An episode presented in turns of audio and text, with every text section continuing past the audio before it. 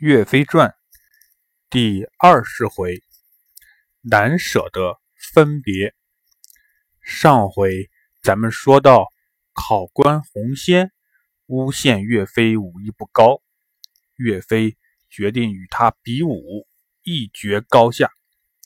得到主考官刘都院的同意后，两人各自取出兵器，摆开架势，准备大战一场。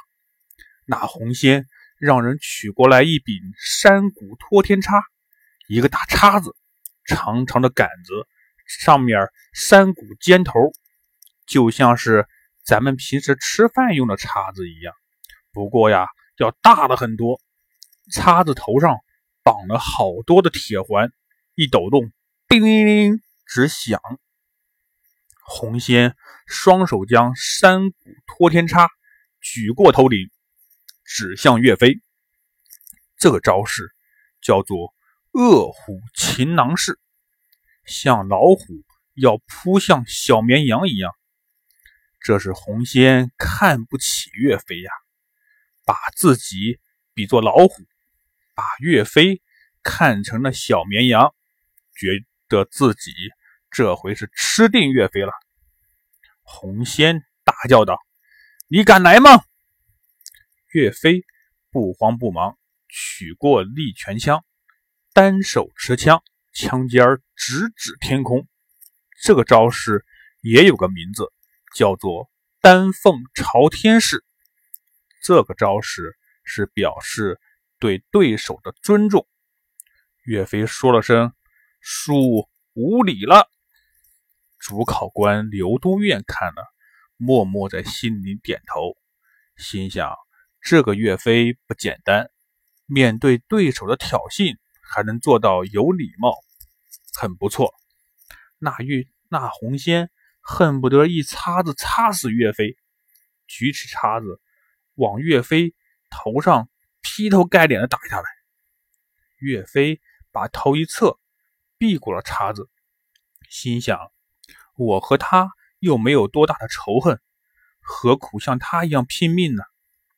再看那红仙，还是咬牙切齿，又一插，往岳飞的脸上插了过来。这红仙招招都是狠招呀！岳飞把头一低，躲了过去，回过头，拖着枪就走。那红仙看岳飞往回跑，以为岳飞害怕了，抢上前一步，往岳飞后背又是一插。岳飞。忽然转过身来，把枪往上一挑，把红仙的叉子掀过一边，趁势倒转枪杆，用枪把在红仙的背上轻轻一按。那红仙身体肥胖，又在追赶岳飞，一下子站不住，扑通一声，脸朝下摔了个狗啃泥，那叉子也丢到一边去了。旁边观看的人们大声叫道。毫无意义！主考官刘都燕现在什么都明白了。明明岳飞武艺高强，是红仙说了假话。于是对红仙大声喝道：“你这样的本事，还有脸当考官？”又叫人把红仙拖出去，免去他的考官资格，永远不许进入考场。红仙满脸的羞愧，抱着头逃走了。主考官刘都院又接着考试了岳飞他们五个人的射箭。先是王贵、刘高射过，岳飞再射。他们五个人一个比一个射得好，刘都院十分的高兴，就问岳飞：“你是内黄县人吗？”岳飞说：“我原本就是这里汤阴县的人，因为刚出生的时候遭遇了洪水，家人都被洪水冲走了，只有我和妈妈坐在水缸里逃了出来，顺着河流漂到内黄县麒麟村，多亏了王贵的爸爸收养，这才活下来。之后。”跟随我的义父周同老先生学武艺，只希望这次能考试通过，然后再到京城考试，以后呀就可以非常荣耀的回到自己的老家。刘都远听了说：“原来你是周同老先生的徒弟呀，怪不得武艺高强。你们的考试都通过了，回去就准备去京城参加最后的考试吧。你们的老家被大水冲毁了，我也很难过。我会让人去查明情况，把本来属于你们家的土地归还给你。”帮你建造好房子，这样你就可以搬回汤阴县来居住了。岳飞五个人赶紧谢谢了刘都院，然后和徐仁一起离开了考场。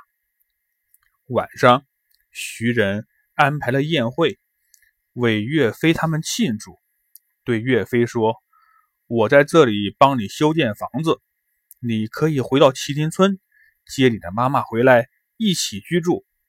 岳飞谢谢了徐仁，第二天就和兄弟们一起结清了客栈的住宿钱，回到了麒麟村。岳飞把这几天的事情全都告诉了妈妈。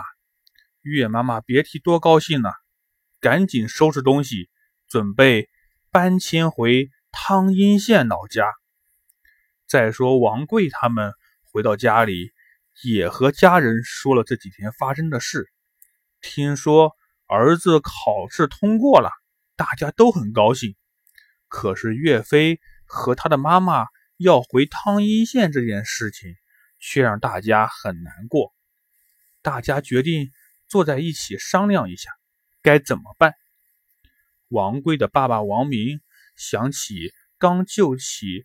岳飞母子不知不觉已经过去了十几年，在这些年里，大家像一家人一样。